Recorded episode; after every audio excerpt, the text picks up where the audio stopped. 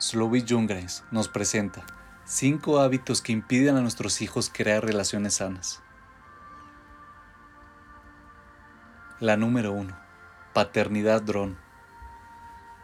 Esta es una paternidad en helicóptero. Son padres que protegen a sus hijos de la presión, los sobreprotegen y dirigen todos los detalles de las vidas de sus hijos, utilizando la tecnología para monitorearlos remotamente. Los padres logran observar y registrar lo que sus hijos hacen a la distancia. Los niños se acostumbran a que los padres sean una presencia constante y silenciosa, que controla sus vidas y quita los obstáculos que crean estrés. Los padres pueden hacer los deberes escolares de sus hijos o dirigir sus proyectos escolares para que obtengan la mejor calificación posible. Hubo incidentes en lo que los padres acompañaron a sus hijos adultos a entrevistas de trabajo, llamaron a profesores universitarios por malas calificaciones y acompañaron a sus hijos a orientaciones universitarias destinadas a, los estudiantes.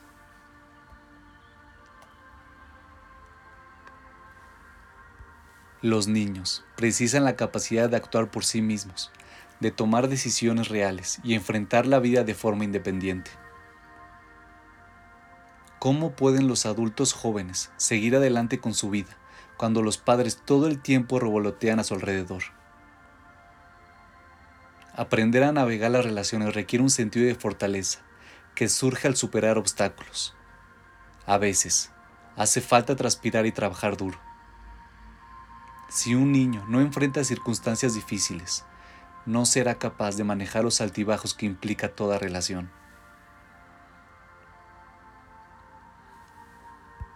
La número 2. La maestra nunca tiene razón. Demasiados padres desmerecen automáticamente a los maestros, las escuelas y las figuras de autoridad. Si bien es crucial escuchar a tu hijo, la forma en que hablas de sus maestros impactará sobre la manera en que aprenda a tratar a los demás. Vivimos en una cultura donde la mayoría de las veces el maestro, la escuela, el director están equivocados. Se volvió normal que los niños vean a sus padres discutir, faltarles al respeto o incluso gritarles. Los niños sienten que siempre tienen la razón algunos maestros me dijeron que encontraron alumnos que simplemente les decían, espera que mi padre hable sobre ti con la junta directiva. El matrimonio requiere respeto. El marido y la mujer deben honrarse mutuamente. Nadie tiene siempre la razón. En una relación es necesario pedir perdón. Si un niño crece creyendo que nunca está equivocado, es fácil entender cómo pueden destruirse sus relaciones. Este comportamiento genera arrogancia y puede destruir a cualquier matrimonio.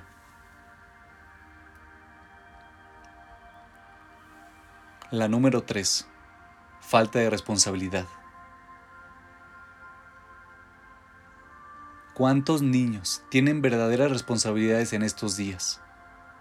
Hemos creado una generación mimada en exceso como no desean enfrentarse con las quejas, los padres optan por hacer todo ellos mismos. O predican y gritan las mismas frases una y otra vez.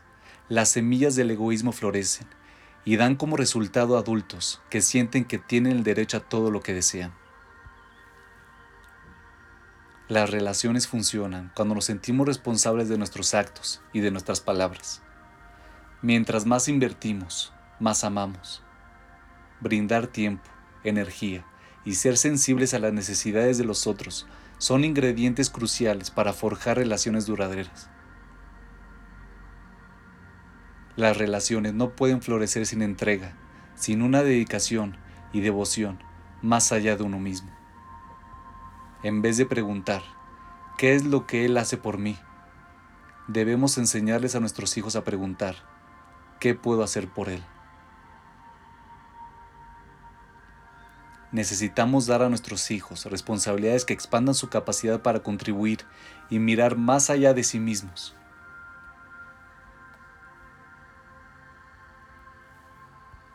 La número 4. Dar excusas. Para que un hogar perdure, debe fundarse sobre las cualidades de lealtad, verdad y fidelidad. Yo debo cumplir mi palabra y tú debes saber que siempre puedes contar conmigo. Cuando falta la verdad, la relación se desmorona. Los padres están obligados a enseñarles a sus hijos que cuando dicen algo, su palabra debe tomarse con seriedad. Damos demasiadas excusas a traiciones de los niños. En vez de confrontar las palabras y los actos dolorosos decimos, está cansado, está estresada o tuvo un mal día. Cerramos los ojos ante la falta de sensibilidad, culpamos a otros, no enseñamos a los niños a pedir disculpas o nosotros pedimos disculpas por ellos. Si queremos ayudar a nuestros hijos, tenemos que dejar de excusar sus faltas y en cambio, confrontar sus límites y enseñarles cómo crecer como hombres y mujeres que defienden la verdad y la integridad.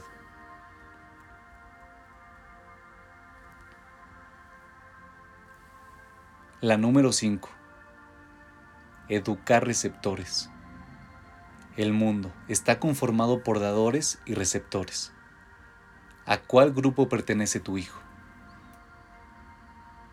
Los dadores son personas felices, tienen más dicha en la vida, viven con un sentido de propósito y una misión.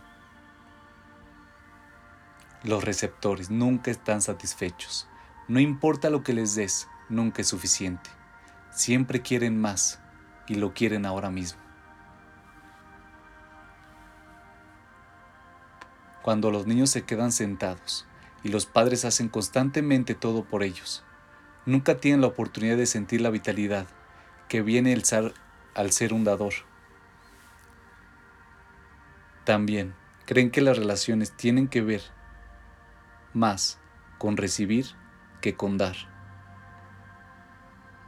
El matrimonio exige sacrificio. A veces debemos dejar de lado nuestras propias necesidades y deseos y pensar en los deseos del otro. Hay momentos en los que no tenemos ganas de hacer lo que nuestra pareja desea, pero lo hacemos de todas formas con una sonrisa. ¿Por qué? porque sabemos que le estamos dando a la persona que amamos y eso nos da felicidad. Pero esto solo ocurrirá si practicamos una vía de entrega con nuestros hijos cuando están debajo de nuestro techo. Una vez que salieron de casa, es demasiado tarde para transmitirles esta lección de vida. Si nos tomamos el tiempo para pensar sobre nuestra paternidad, podemos ayudar a nuestros hijos a tener éxito cuando estén preparados para construir sus propios hogares con alegría.